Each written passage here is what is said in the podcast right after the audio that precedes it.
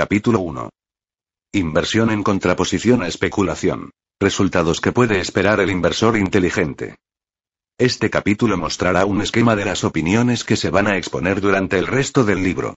En particular, queríamos exponer desde el principio nuestro concepto de política de cartera adecuada para un inversor individual, no profesional. Inversión en contraposición a especulación. ¿Qué queremos decir cuando empleamos el término inversor? A lo largo del libro el término se empleará en contraposición al término especulador. Ya en 1934, en nuestro libro de texto Security Analysis, 1 tratamos de formular con precisión la diferencia que existe entre los dos, de la siguiente manera. Una operación de inversión es aquella que, después de realizar un análisis exhaustivo, promete la seguridad del principal y un adecuado rendimiento. Las operaciones que no satisfacen estos requisitos son especulativas. Aunque nos hemos aferrado tenazmente a esta definición a lo largo de los 38 años siguientes, merece la pena destacar los cambios radicales que se han producido en el uso del término inversor durante este periodo. Después del gran declive del mercado que tuvo lugar entre 1929 y 1932 en Estados Unidos, todas las acciones ordinarias se consideraban, de manera generalizada, especulativas por su propia naturaleza. Una importante autoridad declaró, sin matizaciones, que únicamente las obligaciones podían ser comparadas con objetivos de inversión 2. De modo que en aquella época tuvimos que defender nuestra definición frente a la alegación de que ofrecía un ámbito demasiado amplio al concepto de inversión. En la actualidad nuestra preocupación es exactamente la contraria. Tenemos que evitar que nuestros lectores acepten el uso ordinario que aplica el término inversor a todos y cada uno de los que se encuentran presentes en el mercado de valores. En nuestra última edición citábamos el siguiente titular de un artículo de portada del principal periódico financiero de Estados Unidos, publicado en junio de 1962. Los pequeños inversores adoptan una postura bajista. Venden en descubierto lotes incompletos. En octubre de 1970 el mismo periódico publicaba un artículo editorial en el que se criticaba a los que denominaba inversores imprudentes, que en esta ocasión se afanaban en el lado comprador. Estas citas ilustran suficientemente la confusión que ha dominado durante muchos años en el uso de las palabras inversión y especulación.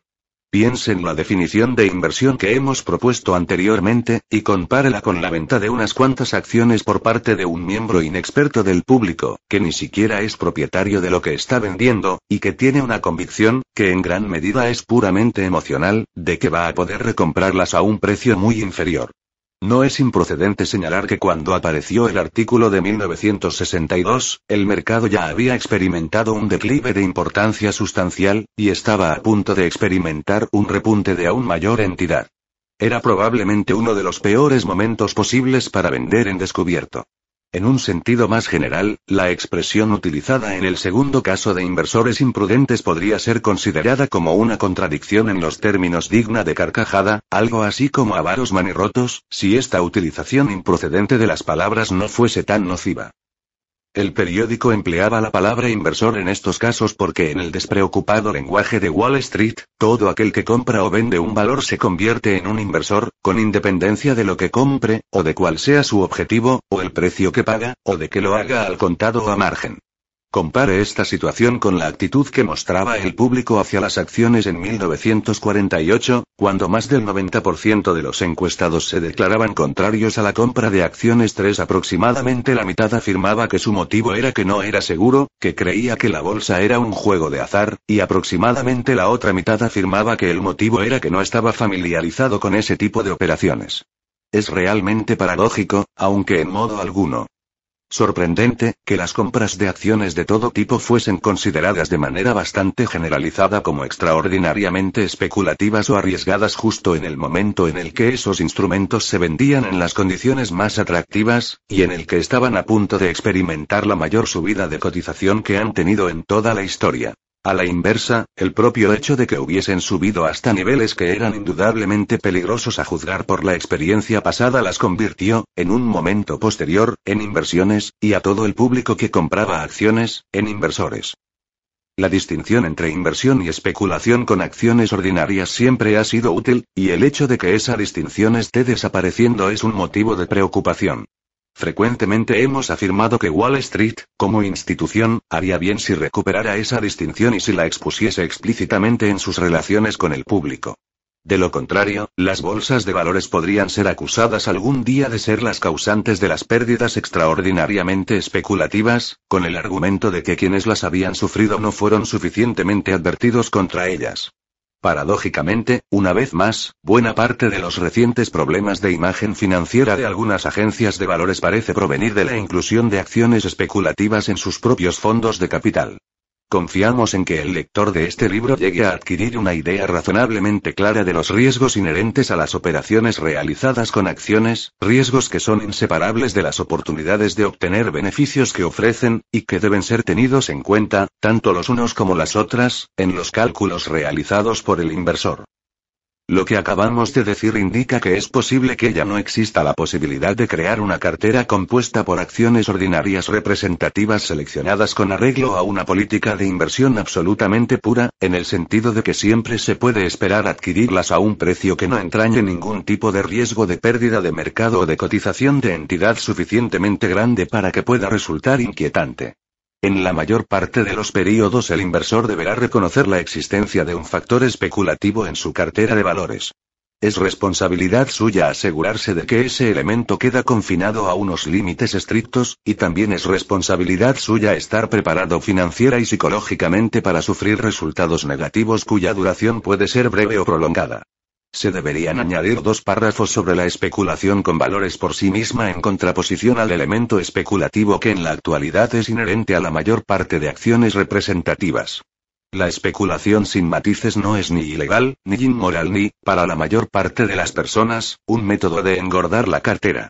Al margen de eso, un cierto nivel de especulación es a la vez necesario e inevitable, porque en muchas situaciones que afectan a las acciones existen sustanciales posibilidades tanto de obtener beneficios como pérdidas, y los riesgos de dichas circunstancias deben ser asumidos por alguna persona. Hay especulación inteligente, de la misma manera que hay inversión inteligente. No obstante, hay muchas formas de conseguir que la especulación no sea inteligente.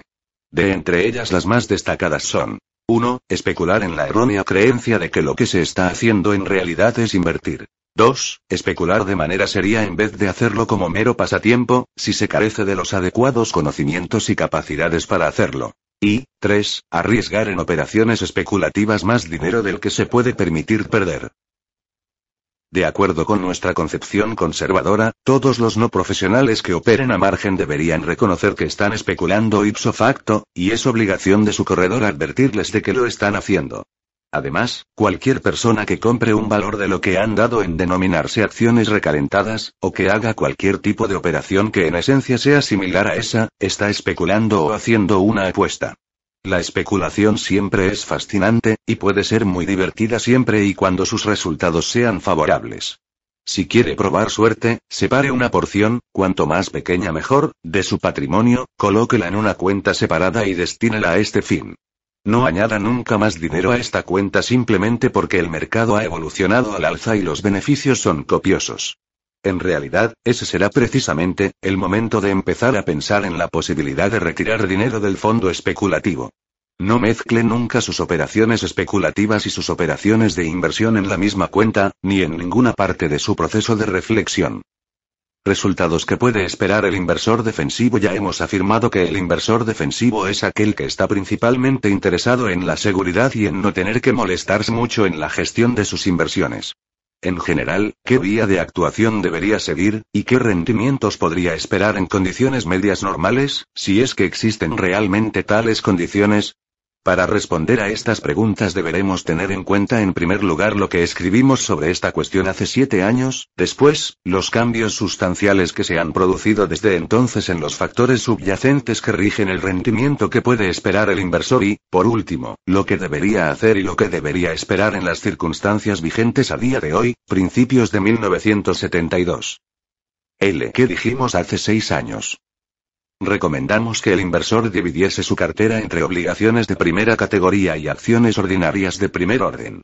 Que la proporción destinada a obligaciones nunca fuese inferior al 25% ni superior al 75%, por lo que la cifra destinada a acciones tenía que ser necesariamente la complementaria. Que su opción más sencilla consistiría en mantener una proporción 50-50 entre las dos alternativas, introduciendo ajustes para restaurar la igualdad cuando la evolución del mercado la hubiese desequilibrado en un 5% aproximadamente.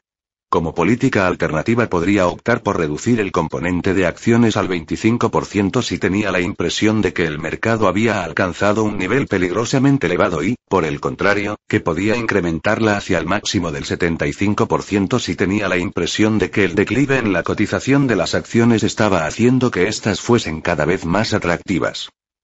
En 1965 el inversor podía obtener aproximadamente el 4,5% de rendimiento con las obligaciones de primera categoría sujetas a tributación y el 3,25% con unas buenas obligaciones exentas de tributación. La rentabilidad por dividendo de las principales acciones, con el índice GIA en un nivel del 892, ascendía únicamente al 3,2%. Este hecho, en combinación con algunos otros, recomendaba una postura cauta. Dejábamos entender que en niveles normales de mercado el inversor debería ser capaz de obtener una rentabilidad por dividendo inicial de entre el 3,5% y el 4,5% por sus adquisiciones de acciones, a la que debería añadir un incremento firme de valor subyacente, y en el precio de mercado normal, de una cesta de acciones representativas aproximadamente del mismo importe, lo que arrojaría un rendimiento combinado por dividendos y revalorización de aproximadamente el 7,5% al año. La división en partes iguales entre obligaciones y acciones arrojaría una rentabilidad de aproximadamente el 6% antes de impuestos. Añadimos que el componente de acciones debería incorporar un sustancial nivel de protección frente a la pérdida de capacidad de compra provocada por la inflación a gran escala. Se debe destacar que los cálculos anteriores señalaban unas expectativas de un tipo de revalorización del mercado de valores muy inferior al que se había obtenido entre 1949 y 1964. Esa tasa de crecimiento había alcanzado un promedio bastante superior al 10% en lo tocante al conjunto de acciones cotizadas y, por lo general, se consideraba que era una especie de garantía de resultados igualmente satisfactorios respecto de lo que cabía esperar en el futuro. Pocas personas estaban dispuestas a considerar seriamente la posibilidad de que ese elevado tipo de revalorización en el pasado significase realmente que la cotización de las acciones estaba en un nivel demasiado elevado en la actualidad y, por lo tanto, que los maravillosos resultados obtenidos desde 1949 no fuesen un augurio de muy buenos resultados, sino por el contrario de malos resultados, para el futuro. 4. ¿Qué ha ocurrido desde 1964? El principal cambio desde 1964 ha sido el incremento de los tipos de interés ofrecidos por las obligaciones de primera categoría, que han alcanzado unos niveles máximos en términos históricos, aunque desde entonces se ha producido una considerable recuperación desde los precios inferiores de 1970. El rendimiento que se puede obtener con las buenas emisiones empresariales ronda en la actualidad el 7,5%, y aún más en comparación con el 4,5% de 1964. Mientras tanto, la rentabilidad por dividendo de las acciones de tipo GIA experimentaron un razonable incremento también durante el declive del mercado de 1969-70, pero en el momento en el que escribimos, con el Dow a 900, es inferior al 3,5% en comparación con el 3,2% de finales de 1964. El cambio en los tipos de interés vigentes provocó un declive máximo de aproximadamente el 38% en el precio de mercado de las obligaciones a medio plazo, digamos 20 años, durante este periodo. Estos acontecimientos tienen un aspecto paradójico. En 1964 realizamos una prolongada exposición sobre la posibilidad de que el precio de las acciones pudiese ser demasiado elevado y estar sujeto a un severo declive en última instancia. No obstante, no consideramos específicamente la posibilidad de que lo mismo pudiese pasar con el precio de las obligaciones de primera categoría. Tampoco lo hizo nadie de quien tengamos noticia. Lo que sí hicimos fue advertir, en la página 90, de que una obligación a largo plazo puede experimentar grandes variaciones de precio en respuesta a los cambios de los tipos de interés. A la luz de lo que ha ocurrido desde entonces, creemos que esta advertencia, con sus correspondientes ejemplos, fue insuficientemente destacada. Porque el hecho es que si el inversor hubiese tenido una cantidad concreta en el DGIA a su precio de cierre de 874 en 1964, habría obtenido un pequeño beneficio sobre dicha cantidad a finales de 1971. Incluso en el nivel inferior, 631, de 1970 la pérdida declarada habría sido inferior que la que se muestra en las obligaciones a largo plazo de buena categoría. Por otra parte, si hubiese limitado sus inversiones en obligaciones a bonos de ahorro de Estados Unidos, emisiones empresariales a corto plazo o cuentas de ahorro, no habría experimentado pérdida en el valor de mercado de su principal a lo largo del período y habría disfrutado de un mejor rendimiento por renta que el ofrecido por las buenas acciones. Por lo tanto, resultó que los auténticos equivalentes a efectivo acabaron siendo mejores inversiones en 1964 que las acciones ordinarias, a pesar de la experiencia de inflación que, en teoría, debería haber favorecido a las acciones en relación con el efectivo. La reducción en el valor del principal cotizado de las obligaciones a largo plazo de buena categoría fue consecuencia de los acontecimientos que tuvieron lugar en el mercado de dinero, una zona de difícil comprensión, que normalmente no influye mucho en la política de inversión de los particulares. Esta es otra más de la innumerable serie de experiencias que se han producido a lo largo del tiempo y que han demostrado que el futuro de los precios de los valores nunca puede darse por sabido por adelantado. Prácticamente siempre las obligaciones han fluctuado mucho menos en precio que las acciones y, por lo general, los inversores siempre han podido adquirir buenas obligaciones con cualquier tipo de vencimiento sin tener que preocuparse sobre las variaciones que pudiese experimentar su valor de mercado. Esta regla general ha sufrido unas cuantas excepciones, y el período siguiente a 1964 resultó ser una de ellas. Volveremos a hablar sobre las modificaciones de los precios de las obligaciones en un capítulo posterior. 3. Expectativas y política a finales de 1971 y principios de 1972 hacia finales de 1971 era posible obtener un interés sujeto a tributación del 8% con obligaciones empresariales a medio plazo de buena calidad, y del 5,7% exento de tributación con unas buenas obligaciones estatales o municipales. En el terreno del más corto plazo, el inversor podía obtener aproximadamente el 6% en emisiones de la administración estadounidense reembolsables en un plazo de 5 años. En este último caso, el comprador no tenía que preocuparse de una posible pérdida de valor de mercado, puesto que estaba seguro del íntegro reembolso incluido el 6% de rendimiento por intereses, al final de un periodo de tenencia relativamente breve.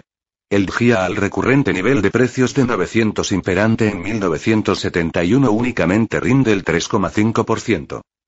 Partamos de la hipótesis de que en la actualidad, al igual que en el pasado, la decisión de política básica que se debe adoptar es la forma de repartir los fondos entre obligaciones de gran categoría, o lo que se denomina también equivalente a efectivo, y las principales acciones de tipo GIA.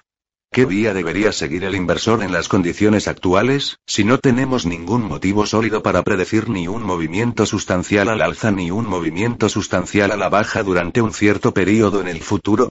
En primer lugar, hemos de destacar que si no se producen cambios adversos serios, el inversor defensivo debería estar en condiciones de contar con el actual rendimiento por dividendo del 3,5% respecto de su inversión en acciones y también en una apreciación anual media de aproximadamente el 4%. Como explicaremos posteriormente, esta apreciación se basa esencialmente en la reinversión por diversas empresas de un importe anual correspondiente con cargo a los beneficios no distribuidos.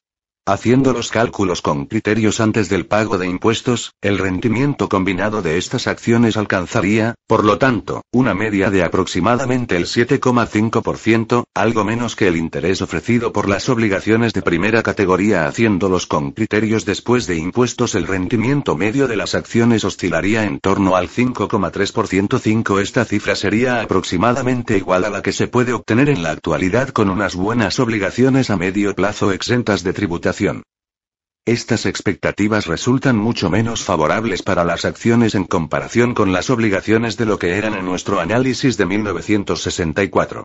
Esa conclusión es consecuencia inevitable del hecho esencial de que las rentabilidades de las obligaciones han aumentado mucho más que las rentabilidades de las acciones desde 1964. Nunca debemos perder de vista el hecho de que los pagos de intereses y principal de las obligaciones de buena calidad están mucho mejor protegidos y, por lo tanto, son más seguros que los dividendos y las revalorizaciones de las acciones. En consecuencia, estamos obligados a llegar a la conclusión de que en la actualidad, aproximándonos al final de 1971, las inversiones en obligaciones parecen claramente preferibles a las inversiones en acciones. Si pudiéramos estar seguros de que esta conclusión es correcta, tendríamos que aconsejar al inversor defensivo que pusiese todo su dinero en obligaciones y nada de su dinero en acciones ordinarias hasta que la actual relación de rentabilidades cambiase sustancialmente a favor de las acciones. La cuestión es que, por supuesto, no podemos estar seguros de que las obligaciones vayan a seguir siendo mejor que las acciones a partir de los niveles actuales. El lector pensará inmediatamente en el factor de la inflación como uno de los principales argumentos para sostener lo contrario. En el siguiente capítulo afirmaremos que nuestra considerable experiencia con la inflación en Estados Unidos a lo largo de este siglo no apoyaría la elección de acciones a costa de las obligaciones con los actuales diferenciales de rendimiento. No obstante, siempre existe la posibilidad, aunque nosotros la consideramos remota, de una aceleración en la inflación, que de una o de otra forma acabase haciendo que los valores de capital fuesen preferibles a las obligaciones pagaderas o rescatables por un importe fijo de dinero. Existe la posibilidad alternativa, que también consideramos extraordinariamente improbable, de que las empresas estadounidenses lleguen a conseguir un nivel tal de beneficios, sin que se produzca una aceleración de la inflación, que se justifique un gran aumento de los valores de las acciones en los años venideros. Por último, también existe la posibilidad más probable de que vayamos a ser testigos de otro gran aumento especulativo en el valor de mercado que no tenga una justificación real en los valores subyacentes. Cualquiera de estas razones, y tal vez otras que no se nos han ocurrido, podrían hacer que el inversor lamentase tener una concentración del 100% en obligaciones, incluso a sus niveles de rendimiento más favorables. Por lo tanto, después de esta abreviada exposición de las principales consideraciones, volveremos a enunciar la misma política de compromiso básico para los inversores defensivos. Es decir, que en todo momento tengan una parte sustancial de sus fondos en carteras de tipo obligación y una parte significativa también en acciones. Sigue siendo cierto que pueden optar entre mantener un reparto sencillo a partes iguales entre los dos componentes o una proporción diferente en función de su valoración, que varía entre el mínimo del 25% y el máximo del 75% de cualquiera de las dos. Ofreceremos nuestra opinión más detallada sobre estas políticas alternativas en un capítulo posterior. Teniendo en cuenta que en el momento presente el rendimiento global que cabe esperar de las acciones ordinarias es prácticamente el mismo que el de las obligaciones, el rendimiento actualmente previsible, incluida la revalorización de las acciones, por parte del inversor experimentaría poca variación con independencia de la forma en que éste repartiese sus fondos entre los dos componentes.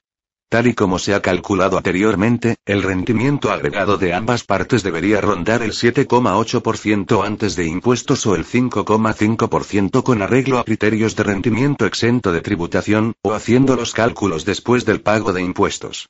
Un rendimiento de esta magnitud es apreciablemente superior al que habría obtenido a largo plazo el inversor conservador típico durante la mayor parte del pasado. Es posible que no parezca atractivo en relación con el 14%, aproximadamente, de rendimiento exhibido por las acciones durante los 20 años de evolución predominantemente alcista de mercado que siguieron a 1949. No obstante, debería recordarse que entre 1949 y 1969 el precio del GIA se había multiplicado por más de 5, mientras que sus ganancias y dividendos se habían multiplicado por 2, aproximadamente. Por lo tanto, la mayor parte de los impresionantes resultados de mercado de ese periodo se basaban en una modificación de las actitudes de los inversionistas y los especuladores, más que en el incremento de valor subyacente de las empresas. En ese sentido, podría afirmarse que se trataba de un crecimiento autoinducido por su gestión. Al hablar sobre la cartera de acciones del inversor defensivo hemos limitado nuestros comentarios exclusivamente a emisiones de máxima categoría del tipo que se incluyen en los 30 títulos integrados en el Dow Jones Industrial Average. Lo hemos hecho únicamente por comodidad, y no para dar a entender que solamente esas 30 emisiones son adecuadas para dicho tipo de inversor.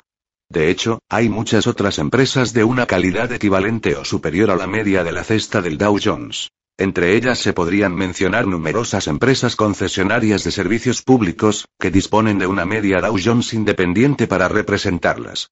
No obstante, la principal cuestión que se quiere destacar es que los resultados generales del inversor defensivo no serán, con toda probabilidad, radicalmente diferentes de una lista diversificada representativa a otra, o, por decirlo más exactamente, que ni dicho inversor ni sus asesores serán capaces de predecir con certeza cuáles son las diferencias que acabarán produciéndose en la práctica en última instancia. Es cierto que se supone que el arte de la inversión hábil radica especialmente en la selección de aquellos valores que vayan a dar mejores resultados que el mercado en general.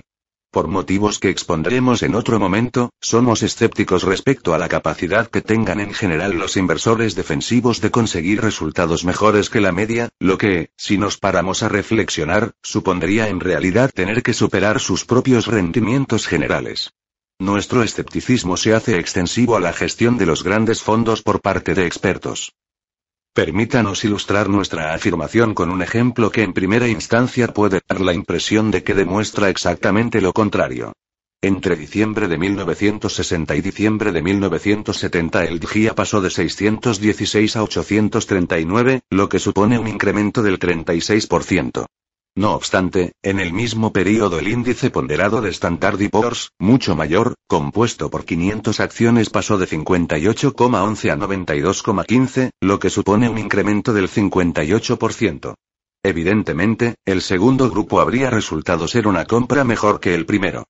Pero ¿quién habría estado dispuesto a predecir en 1960 que lo que parecía un lote variado de todo tipo de acciones ordinarias iba a conseguir unos resultados nítidamente mejores que los 30 tiranos aristocráticos del Dow? Todo esto demuestra, insistimos una vez más, que en muy raras ocasiones se pueden hacer predicciones fiables sobre las variaciones de los precios, en términos absolutos o relativos.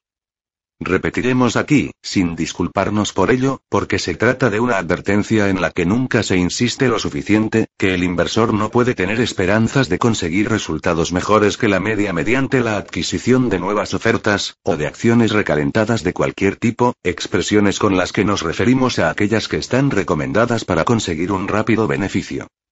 En realidad es casi absolutamente seguro que a la larga ocurrirá exactamente lo contrario.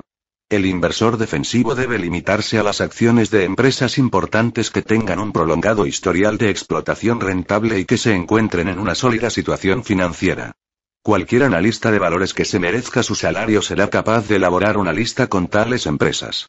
Los inversores agresivos pueden adquirir otros tipos de acciones, pero tales acciones deberían cotizar en condiciones definitivamente atractivas, tal y como quedan establecidas después de un análisis inteligente. Para concluir esta sección, permítasenos mencionar brevemente tres conceptos complementarios o prácticas que puede seguir el inversor defensivo. La primera es la adquisición de acciones de fondos de inversión bien establecidos como alternativa a la creación de su propia cartera de acciones. También podría recurrir a uno de los fondos de inversión común, o fondos combinados gestionados por empresas de inversión y bancos en muchos estados. Alternativamente, si cuenta con cantidades sustanciales, puede utilizar los servicios de una firma de asesoramiento de inversión reconocida. De esta manera obtendrá una administración profesional de su programa de inversión que seguirá las líneas ordinarias. El tercer concepto es el método de promediar el coste en unidades monetarias, que significa simplemente que quien emplea este método invierte en acciones el mismo número de unidades monetarias cada mes o cada trimestre. De esta forma adquiere más acciones cuando el mercado está en un punto bajo que las que adquiere cuando está en un punto elevado, y lo más probable es que a la larga obtenga un precio general satisfactorio para toda su cartera. En términos estrictos, este método es una aplicación de un método más general conocido como inversión mediante fibula. Este segundo concepto ya ha sido mencionado cuando sugerimos que el inversor puede modificar sus carteras de acciones entre un mínimo del 25% y el máximo del 75%, en relación inversa a la evolución del mercado. Estas ideas son valiosas para el inversor defensivo, y se expondrán con mayor amplitud en capítulos posteriores resultados que puede esperar el inversor agresivo.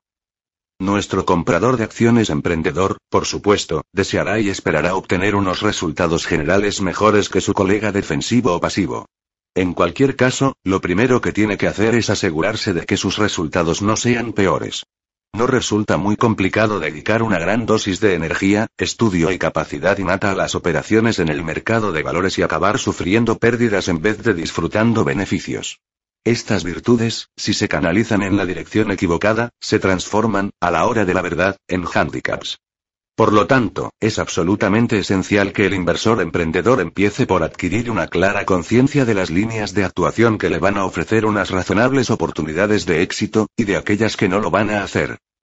En primer lugar analizaremos varios de los comportamientos que los inversores especuladores han seguido generalmente para obtener resultados mejores que la media. Entre ellos están los siguientes. 1. Operar siguiendo al mercado. Esto supone por lo general comprar acciones cuando el mercado evoluciona al alza y venderlas después de que haya alcanzado el punto de inflexión y esté evolucionando a la baja. Las acciones elegidas estarán, con toda probabilidad, entre las que se hayan estado comportando mejor que la media del mercado. Un pequeño número de profesionales suelen concentrarse en la venta en descubierto. Con esta técnica venderán acciones de las que no son propietarios, sino prestatarios, préstamo que se habrá materializado siguiendo los mecanismos de las bolsas de valores. Su objetivo consiste en extraer un beneficio de un posterior descenso en la cotización de tales acciones, mediante su recompra a un precio inferior a aquel por el que las vendieron. Como indica nuestra cita tomada del Wall Street Journal de la página 34, incluso los pequeños inversores, por inadecuado que sea el término, en ocasiones, y a pesar de su inexperiencia, prueban su suerte con la venta en descubierto. 2. Selectividad a corto plazo. Esto significa comprar acciones de empresas que declaran, o que está previsto que declaren, un aumento de beneficios, o de empresas respecto de las cuales se prevé algún otro tipo de acontecimiento favorable. 3. Selectividad a largo plazo. En este terreno normalmente se hace hincapié en los excelentes resultados de crecimiento en el pasado, que se considera probable que se mantengan en el futuro. En algunos casos, además, el inversor puede elegir empresas que todavía no hayan arrojado resultados impresionantes, pero que se espera que demuestren una elevada capacidad de beneficio en un momento posterior. Tales empresas suelen pertenecer frecuentemente al área tecnológica, por ejemplo, ordenadores, medicamentos, electrónica, y frecuentemente suelen estar desarrollando nuevos procesos o productos que se consideran especialmente prometedores. Ya hemos expresado anteriormente una opinión negativa acerca de las probabilidades generales que tiene el inversor de alcanzar el éxito en estas áreas de actividad. Hemos excluido la primera técnica, tanto por motivos teóricos como por motivos realistas, del campo de la inversión. Hacer operaciones siguiendo al mercado no es un método que, tras un análisis exhaustivo, ofrezca seguridad del principal y un rendimiento satisfactorio. Volveremos a hablar sobre las operaciones de compra-venta rápida de valores en el mercado en un capítulo posterior. En su esfuerzo por elegir las acciones más prometedoras ya sea a corto o largo plazo, el inversor se enfrenta a obstáculos de dos tipos, el primero derivado de la falibilidad humana y el segundo de la naturaleza de su competición.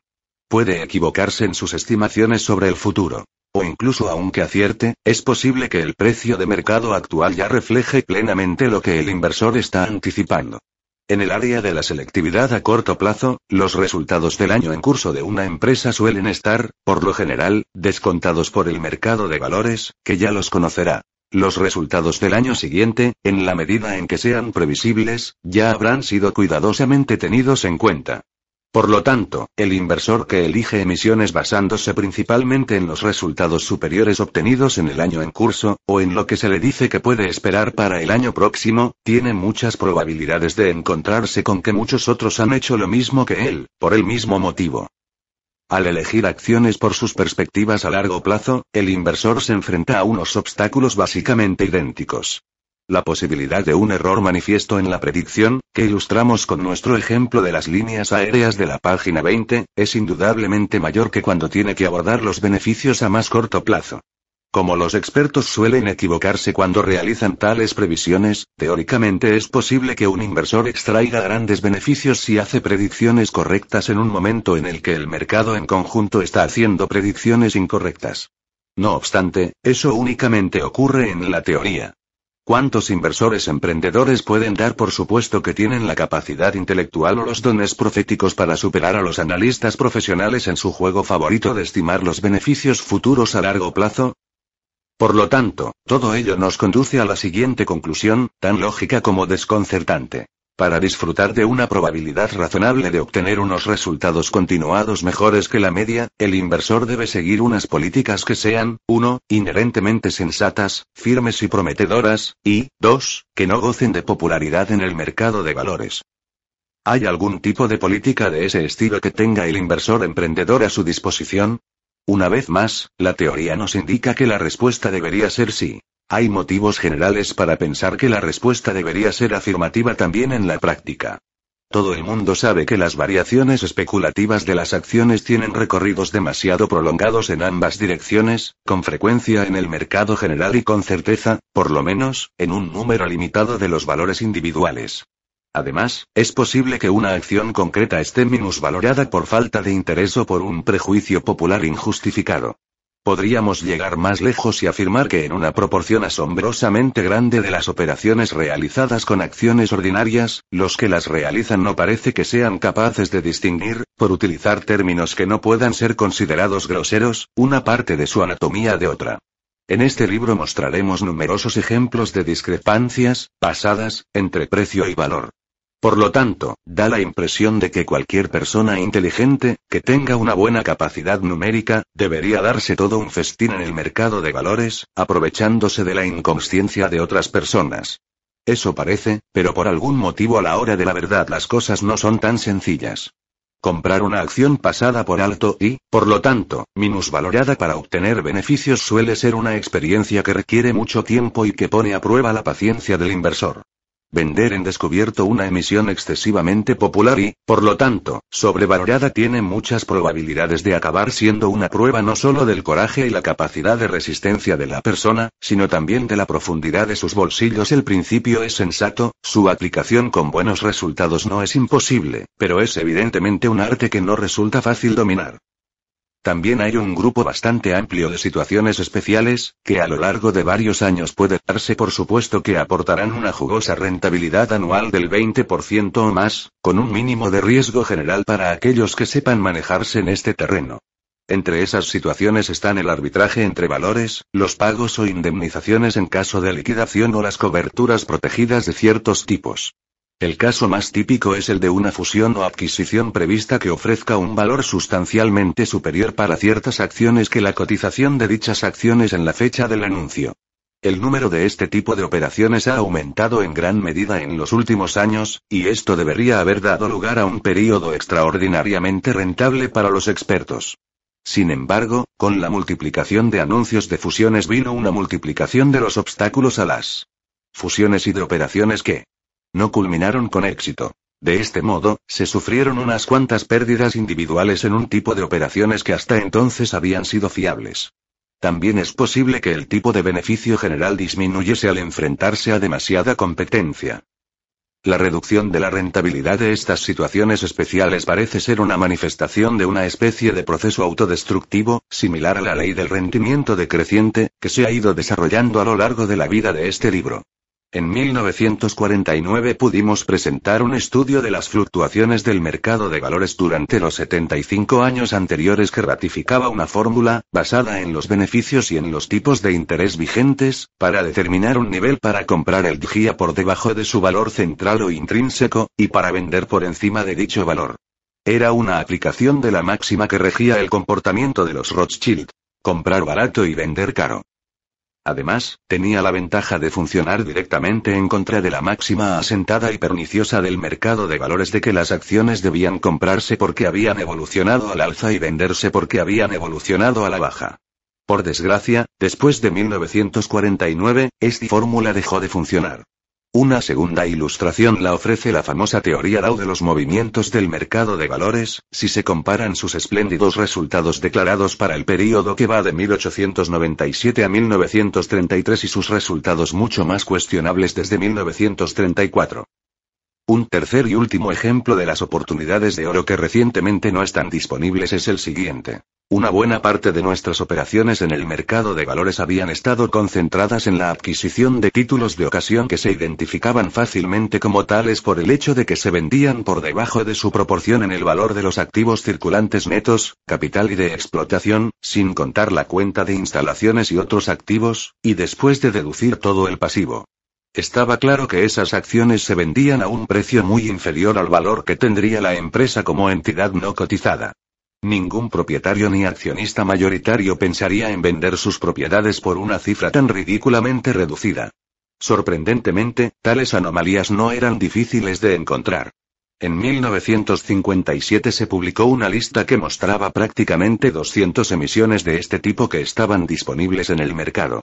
De diversas maneras prácticamente todos estos títulos de oportunidad resultaron ser rentables y el resultado anual medio fue mucho más remunerativo que la mayor parte de las otras inversiones. Sin embargo, este tipo de emisiones también desapareció prácticamente por completo del mercado de valores a lo largo de la siguiente década, y con su desaparición, también se esfumó una zona fiable para realizar hábiles y acertadas operaciones por parte del inversor emprendedor.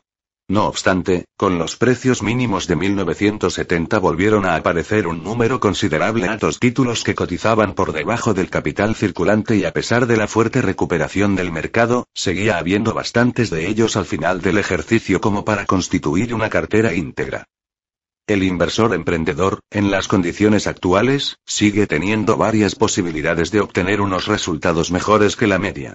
La enorme lista de valores negociables tiene que incluir un número razonable que se pueda identificar como minusvalorados en función de unos criterios lógicos y razonablemente fiables.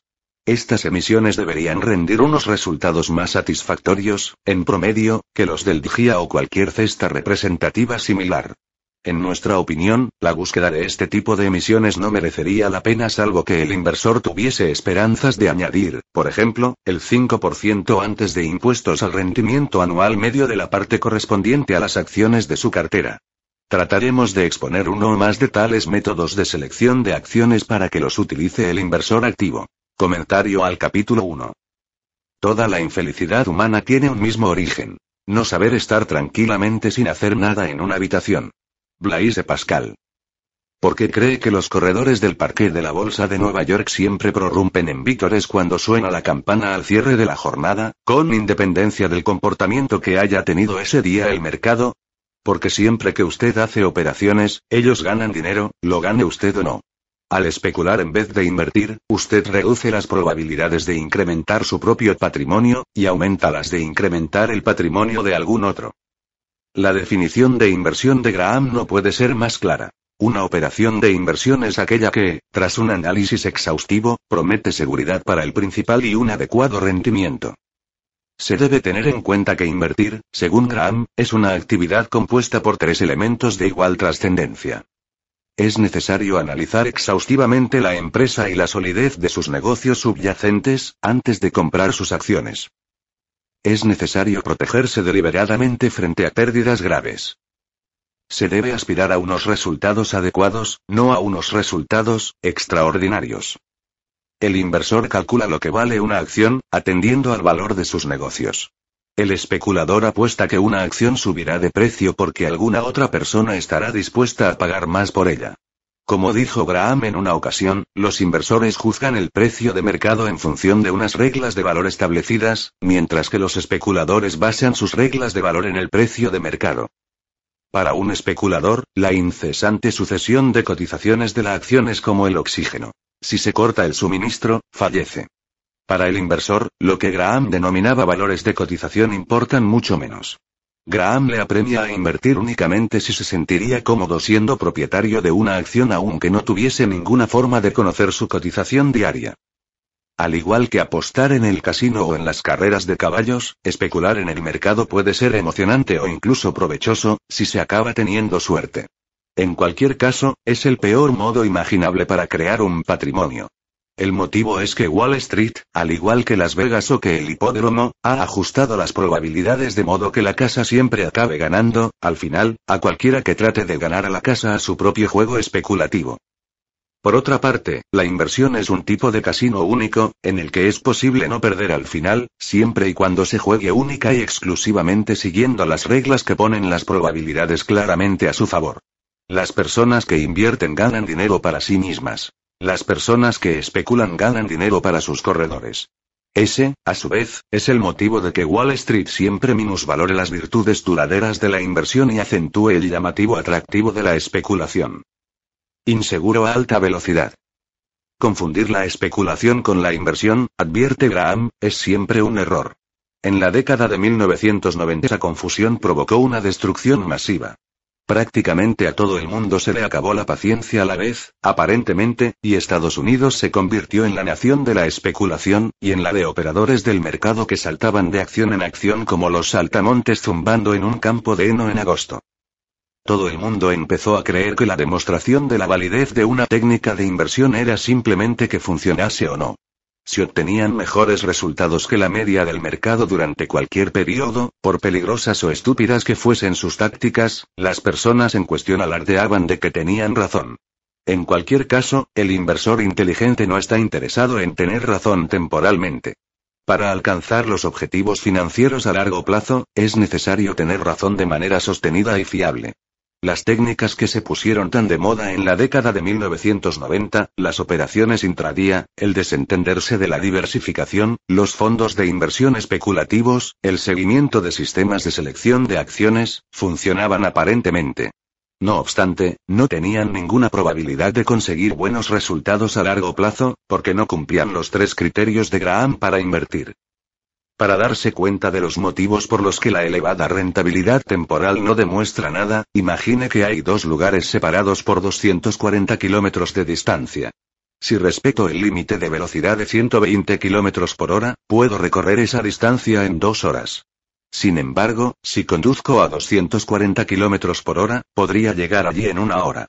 Si lo intento y sobrevivo, tendré razón, ¿Debería sentir usted la tentación de intentarlo, cuando me oiga alardear de que ha funcionado? Las argucias ingeniosas para conseguir mejores resultados que el mercado son muy similares. En períodos breves, mientras la suerte sigue estando de su lado, funcionan. A largo plazo, le matarán. En 1973, cuando Graham revisó por última vez el inversor inteligente, la tasa de rotación anual en la bolsa de Nueva York era del 20%, lo que significa que el accionista típico tenía en su cartera las acciones durante cinco años antes de venderlas. Para 2002, la tasa de rotación había alcanzado el 105%, un periodo de tenencia de únicamente 11,4 meses. En 1973, el fondo de inversión promedio mantenía las acciones durante casi tres años. En el año 2002, ese periodo de tenencia se había reducido a solamente 10,9 meses. Daba la impresión de que los gestores de los fondos de inversión estudiaban las acciones que compraban durante el tiempo necesario para descubrir que no deberían haberlas comprado, y después se desprendían rápidamente de ellas y volvía a comenzar el proceso. Ni siquiera las firmas de gestión de patrimonio más respetadas pudieron resistirse a la tentación. A principios del año 1995, Jeffrey Winnick, gestor de Fidelity Magellan, que en aquella época era el mayor fondo de inversión del mundo, tenía el 42,5% de sus activos en acciones de empresas tecnológicas. Vinic proclamaba que la mayor parte de sus accionistas han invertido en nuestro fondo para alcanzar unos objetivos que están a varios años de distancia, creo que sus objetivos son los mismos que los míos, y que creen, al igual que hago yo, que es mejor adoptar una perspectiva a largo plazo. Sin embargo, seis meses después de expresar esos nobles objetivos, Vinic se deshizo de prácticamente todas sus acciones tecnológicas, desprendiéndose de 19 mil millones de dólares en ocho semanas frenéticas. Que viva el largo plazo. Llegado el año 1999, la división de intermediación económica en el mercado de valores de Fidelity animaba a sus clientes a que hiciesen operaciones en el mercado en cualquier lugar, en cualquier momento, a través de un ordenador de mano Palm, lo que estaba perfectamente ajustado al nuevo eslogan de la firma, todos los segundos cuentan. Figura 1, 1. Acciones aceleradas. En el mercado Nasdaq la rotación alcanzó la velocidad de la luz, como muestra la figura 1, 1.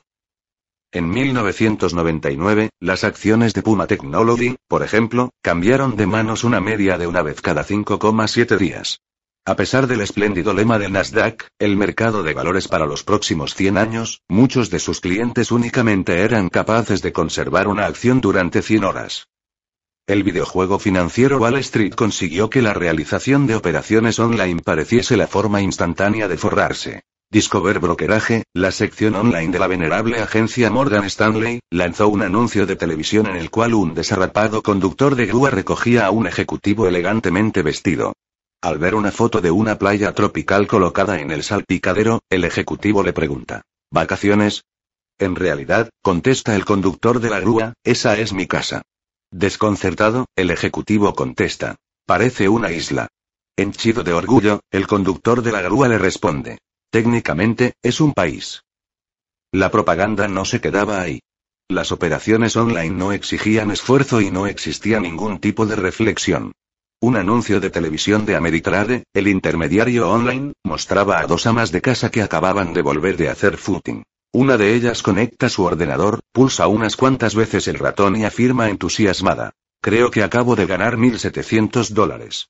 En un anuncio de televisión para la agencia Waterhouse, una persona le preguntaba al entrenador de baloncesto Phil Jackson, ¿sabe algo sobre operaciones en el mercado de valores? Su respuesta, en un par de tardes aprenderé todo lo que me haga falta. ¿Cuántos partidos habrían ganado los equipos de Lambade Jackson si hubiese seguido esa misma filosofía en la cancha de baloncesto?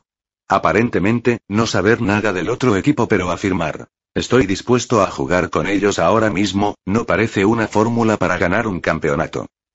Llegado el año 1999, había por lo menos 6 millones de personas que hacían operaciones financieras online, y aproximadamente la décima parte de ellas eran operadores intradía, que utilizaban Internet para comprar y vender acciones a la velocidad de la luz.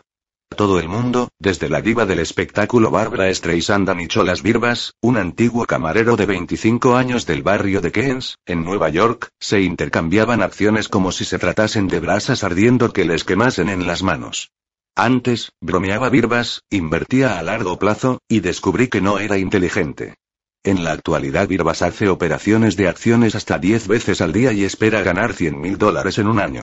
No soporto ver números rojos en mi columna de pérdidas y ganancias, comentó Streisand en una entrevista concedida a la revista Fortune.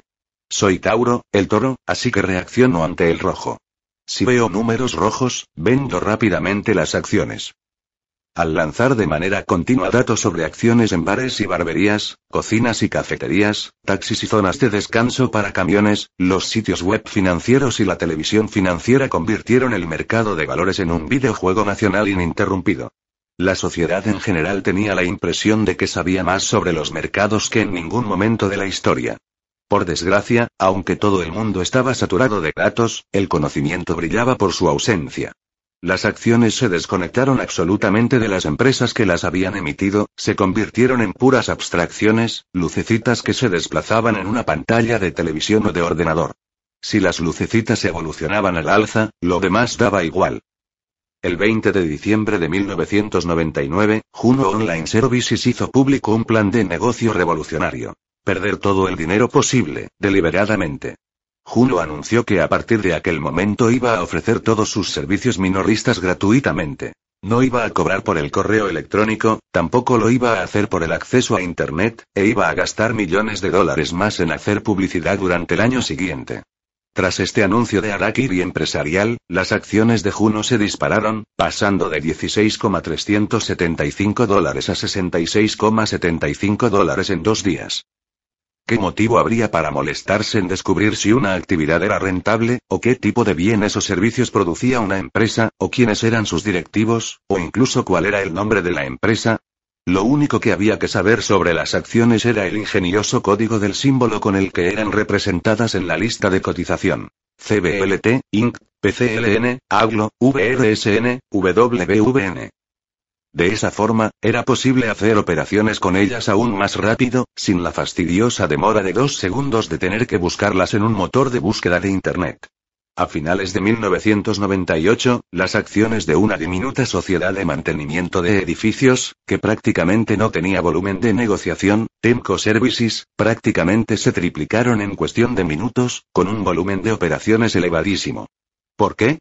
Como consecuencia de una desconcertante forma de dislexia financiera. Miles de operadores adquirieron acciones de Temco porque confundieron su símbolo de cotización, TMCO, por el de Ticketmaster Online, TMCS, una de las empresas favoritas de Internet, cuyas acciones salieron a cotización precisamente aquel día.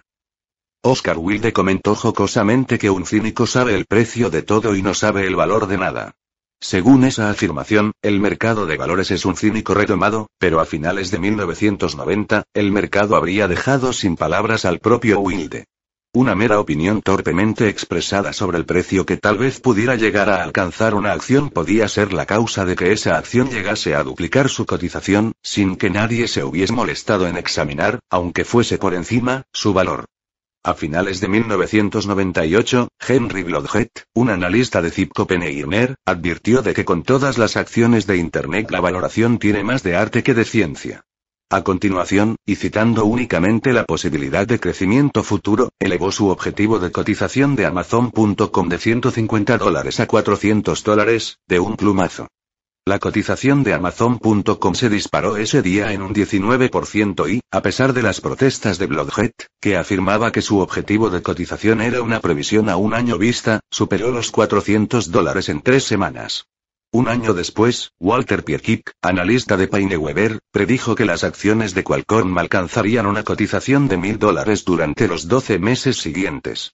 Las acciones, que ya habían experimentado una subida del 1842% durante ese ejercicio, subieron otro 31% ese día, llegando a una cotización de 659 dólares por acción. De fórmula a fracaso. De todas formas, hacer operaciones como alma que lleva el diablo no es la única forma de especulación. Durante la última década, más o menos, se promocionaba una fórmula especulativa tras otra, y después, cuando esa fórmula alcanzaba popularidad, era arrojada a la basura. Todas ellas compartían unos cuantos rasgos. Es fácil, es rápido, es imposible que produzca perjuicios, y todas ellas infringían por lo menos una de las diferencias establecidas por Graham entre la inversión y la especulación. A continuación ofrecemos unas cuantas fórmulas de moda que fracasaron rotundamente. Aprovecharse del calendario. El efecto de enero, y la tendencia a que las pequeñas acciones generasen grandes beneficios al llegar el cambio de ejercicio, fue objeto de gran promoción en artículos académicos y libros populares publicados durante la década de 1980. Estos estudios ponían de manifiesto que si se cargaba la cartera de valores de acciones de pequeñas empresas en la segunda mitad de diciembre y se conservaban durante el mes de enero, se podía tener la esperanza de superar los resultados de mercado en 5 o 10 puntos porcentuales. Este efecto sorprendió a muchos expertos. Después de todo, si fuese tan fácil, todo el mundo lo sabría, todo el mundo lo aprovecharía, y la oportunidad se esfumaría. ¿Cuál era la causa del tirón experimentado por las cotizaciones en enero? En primer lugar, muchos inversores vendían sus peores acciones a finales del ejercicio para generar pérdidas que les permitiesen reducir sus cuentas con Hacienda. En segundo lugar, los gestores profesionales de patrimonio actuaban con más cautela a final del ejercicio, en un esfuerzo por defender sus resultados, en el caso de que fuesen mejores que los del mercado, o por reducir la repercusión negativa, si sus resultados eran peores que la media. De ese modo, se mostraban reacios a comprar, o incluso a conservar, acciones cuya cotización estuviese descendiendo. Además, si la acción que tenía malos resultados era de una empresa pequeña y poco conocida, el gestor de patrimonios estaría aún menos dispuesto a mostrarla en su listado de cartera de final del ejercicio. Todos estos factores hacían que las acciones de pequeñas empresas se convirtiesen en gangas momentáneas. Cuando las ventas provocadas por los efectos fiscales cesaban en el mes de enero, habitualmente se recuperaban, lo que daba lugar a un sustancioso y rápido beneficio. El efecto de enero no ha desaparecido, pero sí se ha debilitado.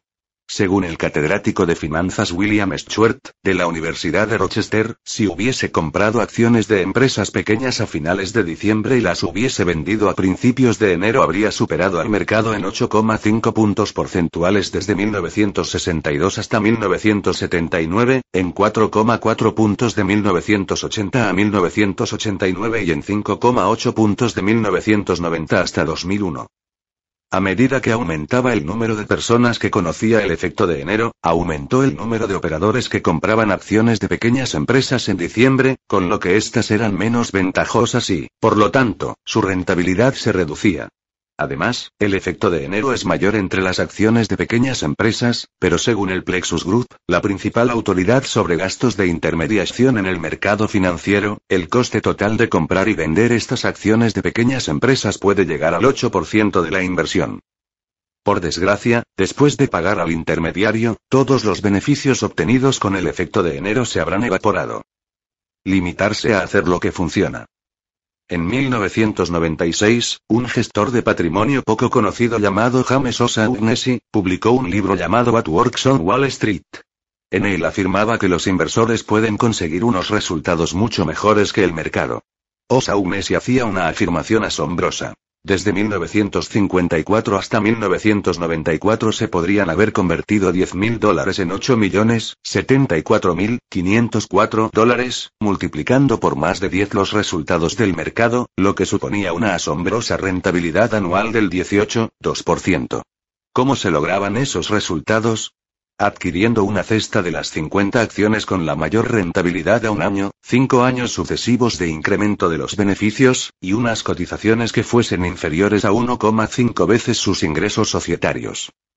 Como si de un Edison de Wall Street se tratase, O'Shaughnessy obtuvo la patente de Estados Unidos número 5.978.778 por sus estrategias automatizadas y lanzó un grupo de cuatro fondos de inversión basados en su descubrimiento. A finales de 1999, los fondos habían absorbido más de 175 millones de dólares del público y en su carta anual a los inversores, O'Shaughnessy afirmaba en grandilocuentes términos. Como siempre, espero que juntos podamos alcanzar nuestros objetivos a largo plazo manteniendo nuestro rumbo y aplicando nuestras estrategias de inversión contrastadas a lo largo del tiempo. Sin embargo, lo que funciona en Wall Street dejó de funcionar a partir del momento en el que Osaunes dio publicidad al mecanismo.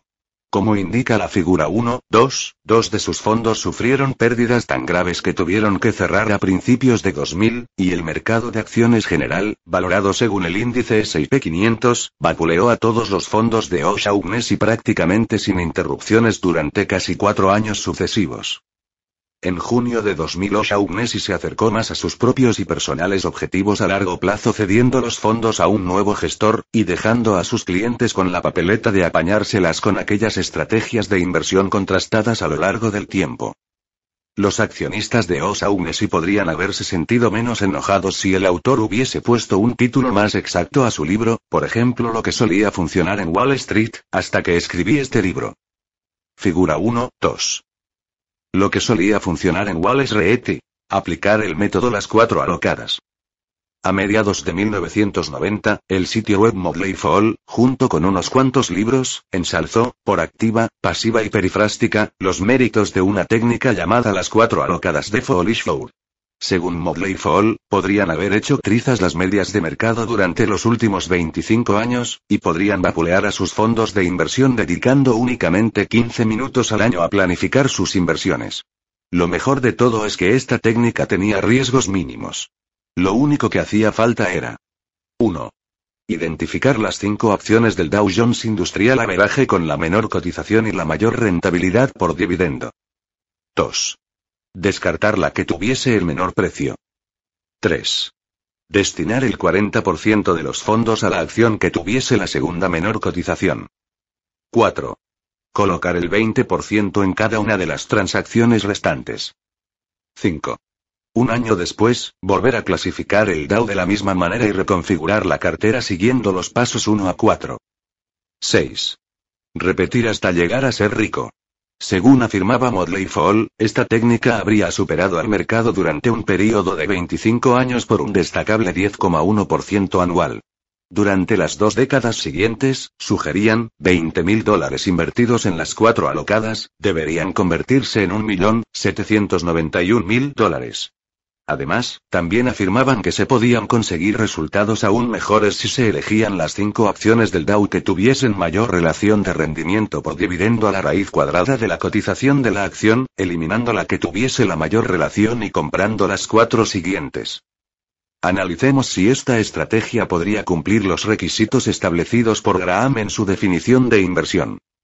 ¿Qué tipo de análisis exhaustivo podría justificar que se descartase la acción cuya relación entre precio y dividendo era más atractiva, y que no obstante se eligiese a las cuatro siguientes que tenían una puntuación inferior en esos atributos deseables?